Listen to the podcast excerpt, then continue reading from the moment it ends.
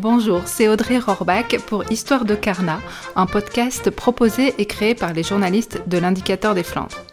Carnaval, c'est sacré en Flandre. Il prend des formes différentes, de Bayeul à Cassel, en passant par Gottwarsveld ou encore Oudkerk. Mais c'est partout la même passion. À Bayeul, ça se prépare des mois à l'avance et c'est intense au moment du cortège et de Mardi Gras. Il y a même ceux qui posent une semaine de congé pour pouvoir faire carnaval, les plus mordus.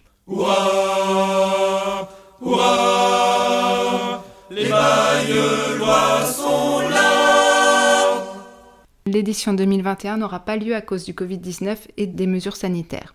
Une première depuis la Seconde Guerre mondiale. Comme les carnavaleux, l'équipe de l'indicateur n'imagine pas une année sans carnaval. Alors nous avons décidé de le faire vivre autrement. Stéphanie Téten, journaliste à l'indicateur, est allée à la rencontre des personnages du carnaval. Un prince, un marmiton, des photographes, un célèbre docteur. Pendant six semaines, Histoire de Carnat vous plonge dans l'ambiance carnaval au rythme des balles avec la complicité de la société philanthropique.